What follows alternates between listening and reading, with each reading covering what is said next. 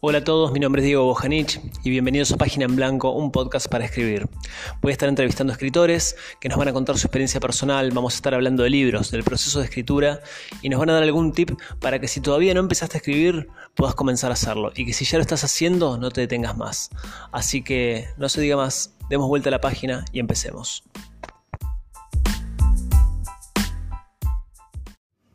Bienvenidos a Página en Blanco, hoy hablamos con Luciano Lamberti escritor argentino nacido en San Francisco, provincia de Córdoba, escribe poesía, novela, cuento. Entre sus obras más conocidas se encuentra El loro que podía adivinar el futuro, La casa de los eucaliptus, La maestra rural, La masacre de Kruger, Los abetos.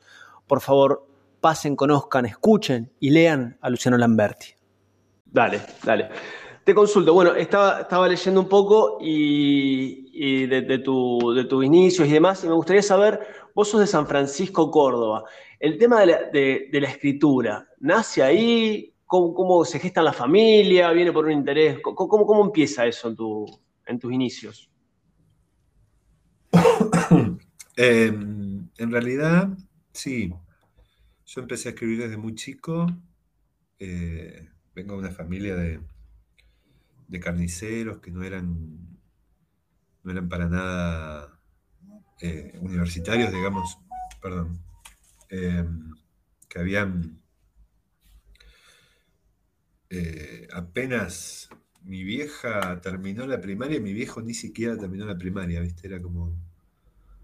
Eh, y sin embargo tenían curiosidad, pero no había libros en mi casa. Eh, o había, qué sé, revistas selecciones y libros viejos que no tenían mucho, ¿viste? mucho sentido.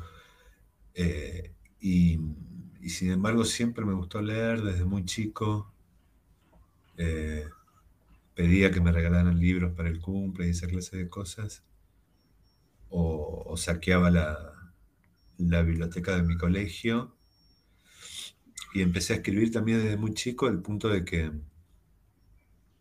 de que me acuerdo de comprarme mi primera máquina de escribir cuando estaba todavía en la primaria y junté plata vendiendo pastelitos que hacía una, la mamá de un amigo, ¿no? Era algo que me, me fascinaba.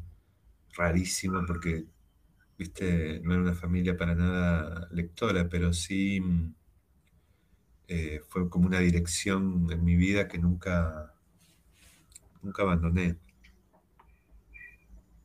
Empecé a escribir. Claro, como si. Decime, sí. Viste, qué sé yo, boludeces, después poemas malísimos. Eh, esa clase de cosas que escriben los chicos, digamos. Pero, pero siempre estuvo ahí. Y en, esas primeras lecturas, ¿qué, es lo que leías que te gustaba, que te fascinaba, que acaparaba tu atención? Y lo que, qué sé yo, lo, que leen los chicos, Bradbury, Quiroga, La Biblia de los Niños, fue un libro muy, muy importante para mí, fue regalo de una tía, eh, y que era una, una, una, edición ilustrada de un español en tres tomos, eh, terrorífica por momentos, porque aparecía el diablo, qué sé yo. Eh, y,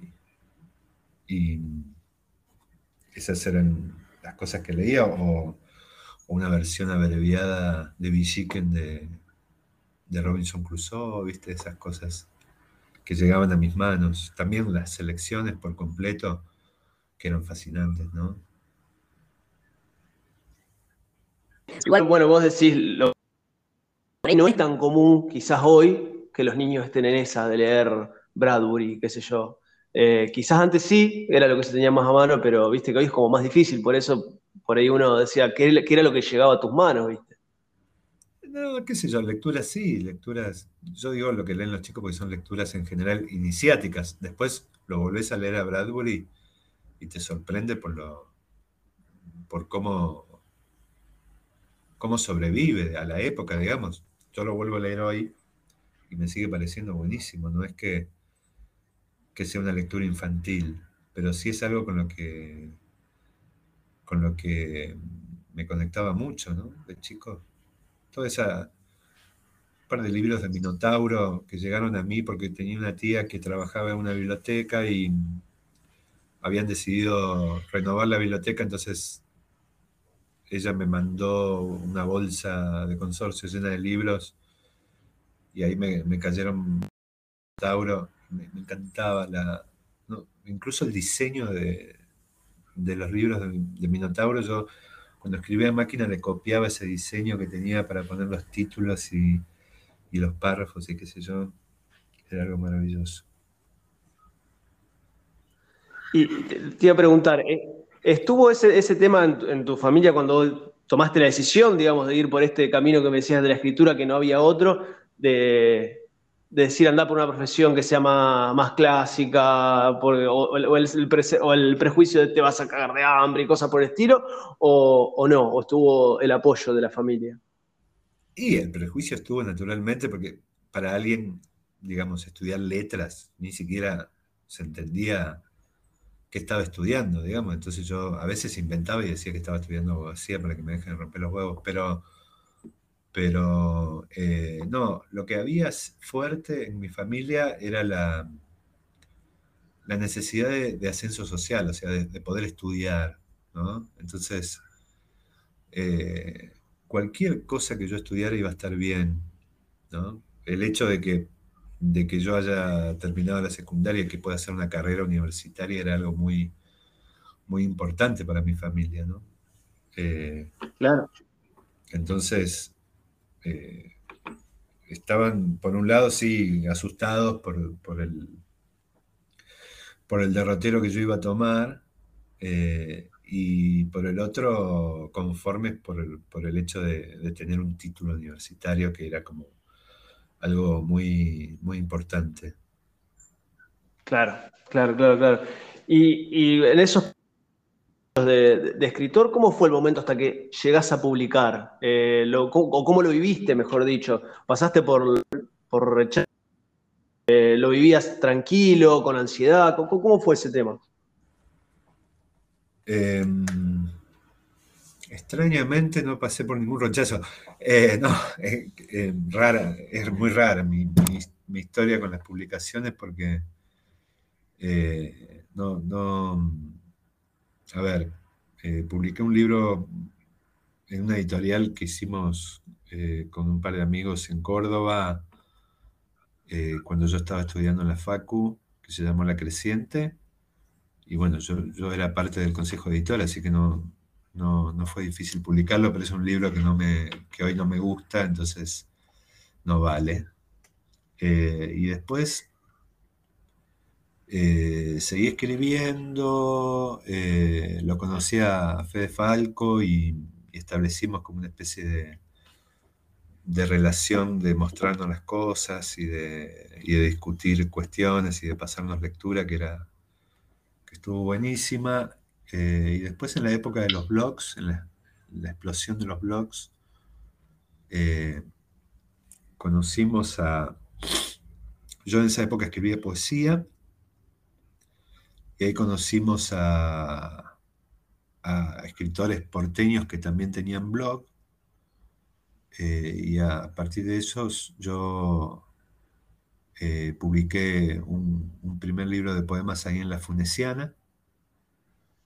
Y después eh, publiqué mm, El asesino de chanchos en, en Tamarisco, que era la editorial de, Manoli, Brusone, eh, y, y Budassi, ¿no? Pero tuve la suerte de no, estar, eh, no estar eh, yendo con mis, con mis libros de un lado a otro y que se copen enseguida con lo que, con lo que hacía. Eh, lo cual es realmente es un privilegio porque yo veo a mis alumnos hoy y es un panorama bastante oscuro, ¿no? Como la publicación el del primer libro, de cuentos en general. Nadie los conoce, tienen que salir a remar, ¿no? Es realmente un bajón. Eh, sí, eh, es, parte, es parte del, proceso, digamos, uno lo toma como parte del proceso, pero sí, lógico, tener esta posibilidad de, publicar está, está buenísimo. Eh, me imagino que si en ese momento no, no, no, pasaste por eso, ahora que digamos ya tenés un renombre y demás, mucho mejor. ¿Y eso le quita presión también a la hora de escribir el texto que sea que estés trabajando o, no? No, yo, yo siempre trato de escribir lo mejor que pueda, digamos. La, instancia de publicación eh, puede parecer un poco demagógico, pero siempre fue para mí menor al lado de, tratar de escribir un libro eh, que no esté a la altura de los que me partieron la cabeza a mí, pero sí que, tenga esa ambición, digamos, de, realmente eh, de, trabajar algo, digamos, de, tener una dirección, ¿no? de, revelar algo. Em, pero no, para mí la, publicación no, no, realmente no es importante. Y yo publico el 20% de lo que escribo, porque escribo un montón. Entonces, eh, tengo como esa, esa ética para mí de que si algo realmente no me gusta y no está a la altura de mis, de mis, de mis ambiciones, digamos, no lo publico. Eh, la cantidad de cosas que he tirado no, no tiene nombre. Y, desde el punto de vista de la expectativa que va a generar, digamos, o que genera tú lo que vos escribís, ya sea en la editorial que te o en tus lectores, tampoco hay una, ansiedad o una presión o, lo que sea. Eh, yo no tengo, a ver, yo no, soy un tipo que venda millones de libros, digamos. Eh, tengo un nicho de, lectores eh, chiquitito y amoroso y constante, pero, eh, pero no, es, no es que vaya a cambiar eh, algo que, me publiquen a mí, ¿viste? Es como, ¿no? No, no, les va a llenar las, las arcas de dinero a, Random House. Eh, simplemente, nada, es, estoy, soy parte como de una, de una generación o de un grupo de escritores que, vende algo que menos, que digamos que cero, pero no, es que, soy un escritor eh, que va a vender a los a lo Piñeiro o a los Sacheri, ¿viste? Eh, entonces, presión para nada. Eh, la presión es la mía por tratar de hacer algo que me guste. Bien, bien, bien, bien. Y a, la hora de, trabajar tus textos o, que te baja una idea, em, ¿cómo decidís, digamos, si lo encarás para el lado de un cuento o para el lado de una novela? ¿O estirás el texto hasta lo, hasta lo que más se puede y ves si lo forzás? ¿Cómo, cómo trabajas esa parte? No, yo en general sé, sé si, si es una historia más larga, lo sé desde antes de sentarme a escribir, eh, por intuición, no por algo medible, digamos. Me doy cuenta, si la historia tiene tela, eh, a veces algunas cosas se escapan y van creciendo, digamos. Siempre me, encantan las novelas cortas, pero eh, me pongo a escribir me siento a escribir y, la novela va, encastrando como partes y más partes y más partes y se va haciendo más larga, digamos. Tampoco es una novela de 500 páginas, pero sí, eh, en general, lo que eh, se me va de las manos en ese sentido, como que me gusta eh, un método de trabajo en, términos de novela que es como el de, el de ir armando las partes alrededor de un núcleo. Eh, claro. Y el, cuento tiene algo más de, fósforo en la oscuridad, ¿viste? Algo instantáneo, eh, rápido, ¿no? Eh, que por ahí es otra, otro el, el proceso. Y también me pasa que cuando, cuando voy a escribir novelas, estoy más atento a los personajes, ¿no? Eh, al desarrollo de los personajes y a qué haría tal personaje en tal situación, que cuando escribo cuentos que el personaje es importante, pero no, pero pongo más las fichas en la acción y, en la tensión, ¿no? en esa cosa apretada que te lleva a un lugar. Bien, bien, bien, bien, bien. Y no sé, me imagino que te puede, te pasar o te pasará cuando un momento arrancás a escribir con, una determinada idea, llegas un momento en que no lo puedes resolver, no le puedes dar el cierre o llegaste a un punto muerto. ¿Cómo manejas eso? Eh, ¿Salís a caminar? ¿Lectura? ¿Música? ¿Qué, cómo, cómo, cómo, cómo, funcionan en esos aspectos? No, lo que hago es sufrir. Me quedo en mi casa y sufro. me, pongo en posición fetal y lloro hasta que me sale. No, en general, eh, yo siempre les enseño a mis alumnos que hay que tener mucho ego para sentarse a escribir y también una ausencia absoluta del ego, en el sentido de que si a veces yo trato mis, mis primeros borradores como, como capas, ¿viste? Como a veces eh, la idea inicial que yo tenía al sentarme a escribir se dispara para otra parte. Y yo respeto a la escritura más que a mí mismo, en el sentido de que la escritura se revela a sí misma, ¿no? Como eh, la escritura me, me, muestra cosas de las que yo no estaba consciente y que son más interesantes que mis ideas iniciales. A veces lo que termina siendo un cuento es algo completamente distinto a, la idea con la que yo me senté a escribirlo y respeto eso y me gusta. Es como un, método de, descubrimiento. Eso me lleva a hacer muchas versiones, pero, eh, pero a la vez es, mi método, digamos, es la forma en la que yo eh, trabajo y me queda, me queda cómodo, ¿no? Obviamente muy engorroso, pero pero es lo que me pasa. Hay un momento en, la escritura de una novela en la que, eh, en la que de pronto yo siento que conozco a los personajes y que, y que sé, eh, que, entiendo el todo, digamos, una especie de revelación, pero que sucede cuando me siento a escribirla, no antes. Eh, yo voy con muchas ideas, escribo ideas en mis cuadernos y qué sé yo, pero donde se ven los pingos es en la carrera. En el antes, no, puedo pensar en abstracto, digamos, tengo que pensar trabajando. Porque además me gusta mucho escribir, me gusta, eh, me gusta el lenguaje, me gusta escuchar lo que, lo que escribo, lo repito en voz alta como un gil.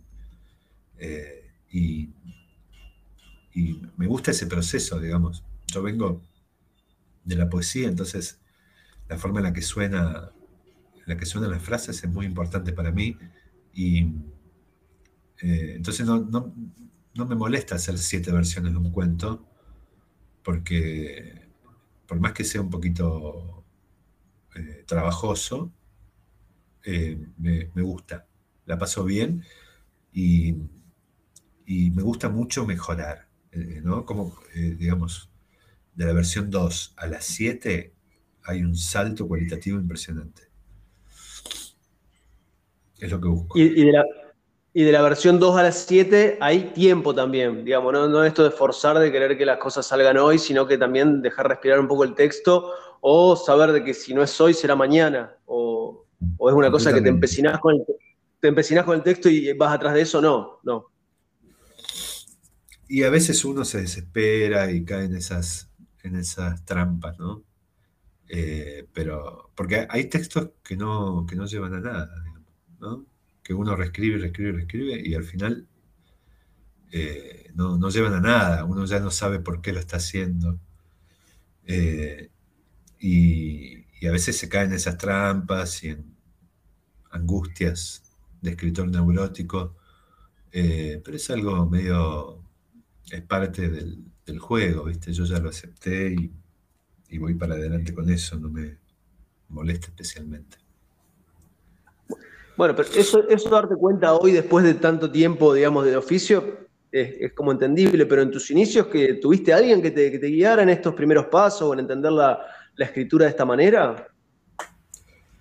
Em, más fue una cuestión como de, taller horizontal, digamos, lo que hacía con, con Falco, con Carlitos Godoy, que es un amigo cordobés también, con Pablo Natale, que es otro amigo cordobés. Eh, lo que hacíamos eh, era como pasando los textos y charlarlos y qué sé yo. Eh, y, a, la vez como que tomar caminos que por ahí eran divergentes, pero y discutir y qué sé yo. pero fui a un taller en San Francisco en la municipalidad, fui un par de veces, pero sobre todo aprendí eh, eso, como trabajando mucho y leyendo mucho. No, fue algo de un profesor. Se aprende, se aprende haciendo lo que me decías hoy, y se, hace y se escribe haciendo también. Sí, también eh, no, conformándote con lo que con lo que tenés o a, los lugares donde llegaste, sino tratando de exigirte cada vez más y de, no sé si mejorar, pero sí de eh, tomar direcciones distintas, ¿viste? No, no, caer siempre en lo mismo o tratar de no caer siempre en lo mismo.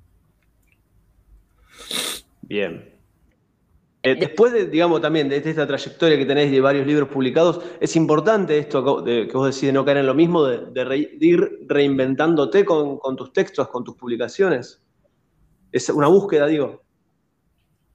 Hay cosas que son fatales, ¿viste? Cosas en las que caes eh, sin, planificarlo. Uno es medio esclavo de, sus propias mañas, ¿viste? Eh, pero sí dentro de tus posibilidades hay, hay zonas donde que, se pueden explorar, que son interesantes. Ponerle yo escribí una novela sobre Beckett, una biografía novelada sobre Beckett, eh, que se llama Los Abetos. Eh, sí, sí, sí. Que, no, no, que es algo completamente, que tiene que ver con mi, con la lectura que yo hacía de los modernistas en la Facu, ¿viste? Que era como era fan de Joyce, Eliot y de Beckett y de todos estos, eh, de todos estos monstruos que un poco eh, trabajaban la, destrucción del discurso y el trabajo con la forma y qué sé yo, que a mí me, rompía la cabeza. Eh, y, un poco a partir de, de cierto trabajo que hice de la revista Viva, de publicar biografías y de divertirme mucho haciéndolo. Escribo biografías cada tanto de, gente, eh, de, gente más o menos famosa. Eh, decidí hacerlo sobre Beckett, sobre todo sobre un momento de su vida donde un desconocido le, clava un cuchillo a la salida de un cine en, la calle, se acerca un tipo y le clava un cuchillo. Eh, y eso lo lleva como de alguna manera a elaborar eh, su, su, poética del absurdo y qué sé yo.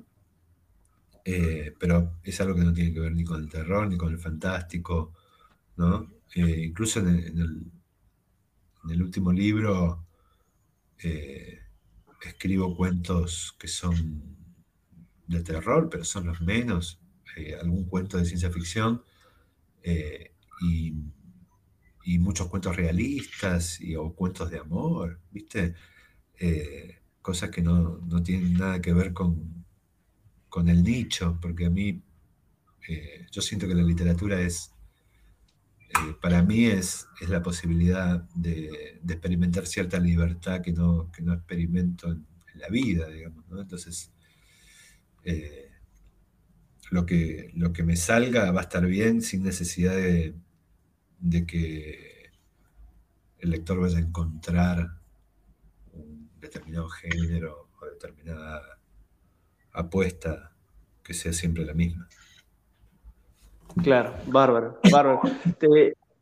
en tu rol de, tallerista, porque también das talleres o, y haces correcciones de, textos y demás, ¿cómo, o ¿cómo entendés el rol a la hora de que alumno con un texto, hasta, dónde ¿Cómo es que lo, que le ofreces al, al, al que asista al taller como para, para dejarlo ser y darle toda esta libertad a la que venimos hablando y al mismo tiempo ir corrigiendo algunas cuestiones que, no, no, no las de fondo, pero algunas cuestiones que por ahí están media flojas en el texto, por decirlo de alguna manera.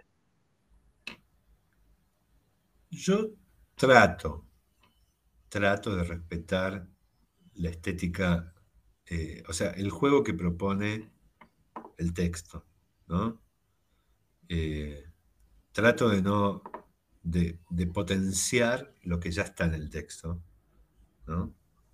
Eh, también el hecho de que alguien muestre lo que hace implica como cierta inseguridad y cierto desconocimiento de lo que escribió en un punto, ¿no? O sea, en un punto no, sabe qué escribió. Como yo tampoco muchas veces no sé lo que escribí, digamos, ¿no? Pero yo trato de, de, encontrar eh, la, la apuesta estética y la apuesta temática, digamos, y de potenciar eso. Eh, es una mirada, qué sé yo. Eh, tampoco tengo la, palabra santa acerca de qué, está bien y qué está mal. Trato de no hacerlos escribir como yo, ¿no? No soy talibán en ese sentido. Eh, y, acepto que hay muchísimas formas de concebir el hecho literario y de que en la diversidad de esas formas está la riqueza del hecho literario. Pero, eh, pero sí entiendo que no todo está bien. ¿Me entendés? Como que no, todo va a estar bien porque hay diferentes diferencias eh, de, estética, ¿no? hay cosas sí, sí, totalmente. Hay cosas que podrían estar mejor y que uno las, las lleva a una clínica o a un taller para, para repensarlas. Sobre todo porque en general eh, esto de la reescritura y del, trabajo con el texto de forma más fría no es un proceso al, que uno, al que un, alguien que por ahí está empezando esté muy consciente. Entonces, en general, lo que uno lleva es una primera versión, ¿no? Y si uno lleva una primera versión, bueno, está muy abierto a que haya, a que haya cambios eh, para potenciar esa versión. Claro, claro, sí, totalmente. la parte justamente que más me interesaba es esto que decías vos de como que no salgan del taller una, todos Lambertis chiquititos que escriben más o menos parecido a vos, ¿viste? Sin, y, esta libertad que vos hablabas. Igual, que tus alumnos en general son gente que, que que te leyó en general, qué sé yo, y que, y que tiene algún, algún interés por lo fantástico o por la ciencia ficción o por el, por el terror. Eh, entonces ya, ya tienen un, pequeño, eh, una pequeña, un aire de, familia, digamos, y a la vez eh, a la vez hay, cosas completamente distintas, cada uno, cada uno tiene su propio, su propio mambo y, sus propios intereses, ¿no? Tal cual, tal cual.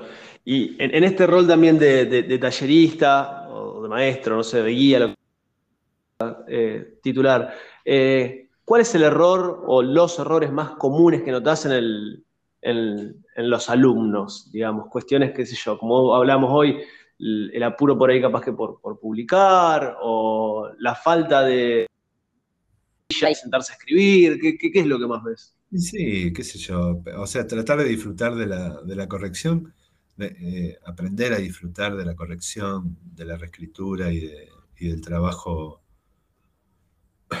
más frío, digamos, eh, no es fácil, ¿no? Como que aprender a corregir, porque a veces uno se ofusca, corrige palabras o, todo, o no, ¿no? Como que hay, hay, criterios por ahí que están buenos para, enseñar y, para realmente mejorar lo que hacemos, eh, que, son difíciles, ¿no?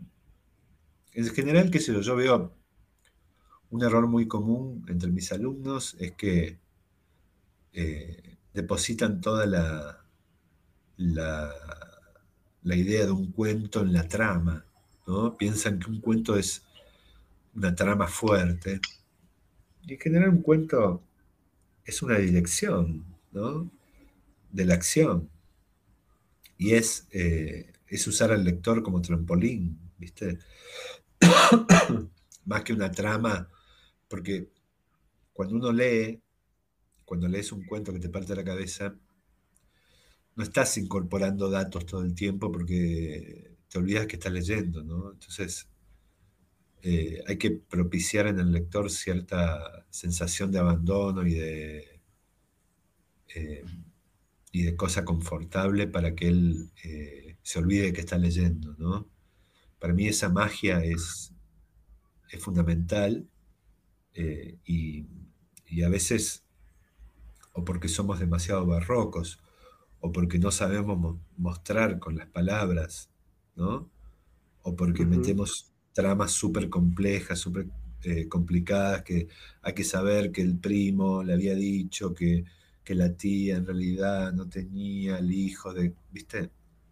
Que te perdés. Eh, en realidad en un cuento estás siguiendo a alguien eh, que hace algo y ese algo es importante, ¿no? Por alguna razón, no, no es más que eso cuando uno lee cuentos, eh, por más que sean súper complejos, la primera lectura es fundamental. Y esa primera lectura es eh, simple.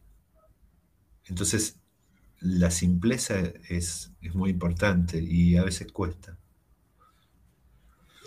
Claro, seguramente, quizás lo, simple sea lo, que más cuesta, por eso por ahí para no, para, que no se note la, falta de esa simpleza que, tenemos, me imagino.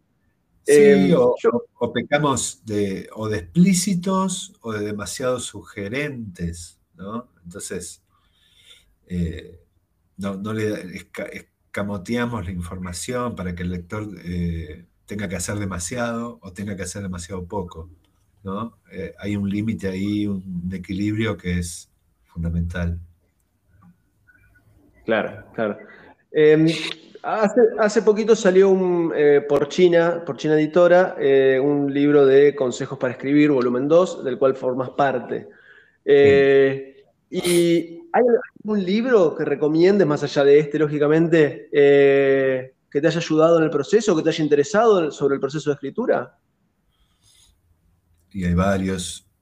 Uno de los que más me gustó es eh, el arte de la ficción de David Lush, eh, que es un libro que es una recopilación de artículos donde Lush escribe sobre eh, comienzos de novelas y de cuentos, Y a veces puede escribir páginas enteras sobre una frase, Y eso me parece fantástico, ¿no? Pensar así la literatura en, lo microscópico, en la, en la palabra, en el ritmo, en qué nos está diciendo, ¿no? A veces nosotros leemos, en, el taller leemos un cuento semanal y en general todos los cuentos que leemos contradicen lo que yo enseño, ¿no? Eh, lo cual es, es gracioso porque eh, todos los cuentos implican alguna especie de de ruptura sobre el canon del cuento o la forma tradicional de pensar el cuento. Eh, y, tratamos de, analizarlos en, esos términos, ¿no? en términos de procedimiento y en términos técnicos para que eh, ellos vayan internalizando esa forma de leer y en algún momento esa forma de escribir.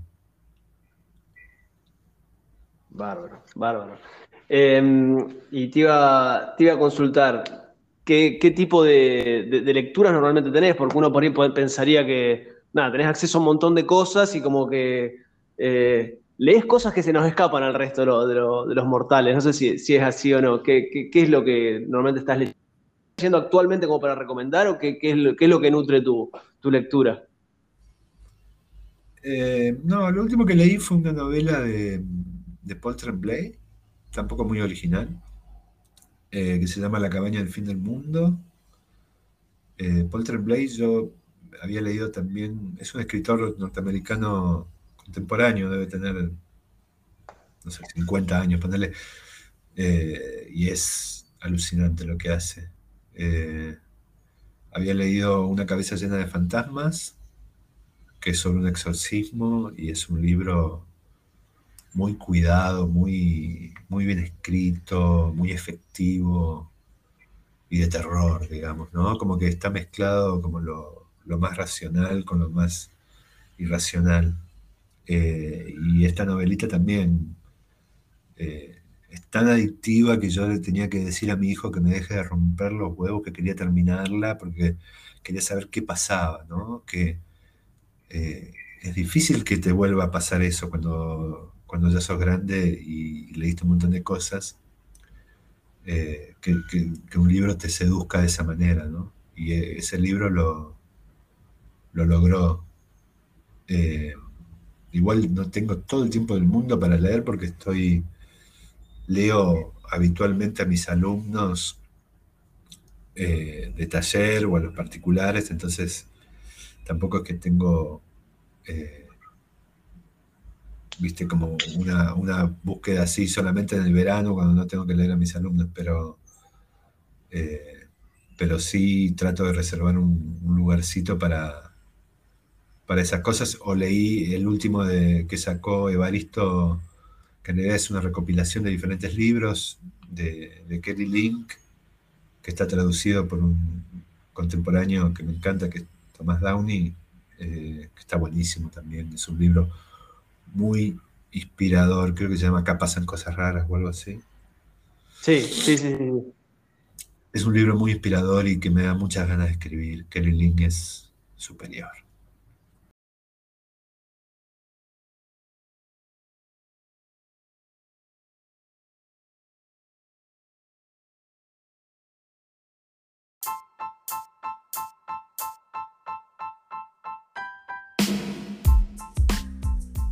Hasta acá llegamos con el episodio de Página en Blanco de hoy. Te recuerdo que tanto el entrevistado como a mí nos puedes seguir en redes sociales y seguimos la charla sobre libros, lecturas y escrituras. Te mando un saludo y gracias por escuchar.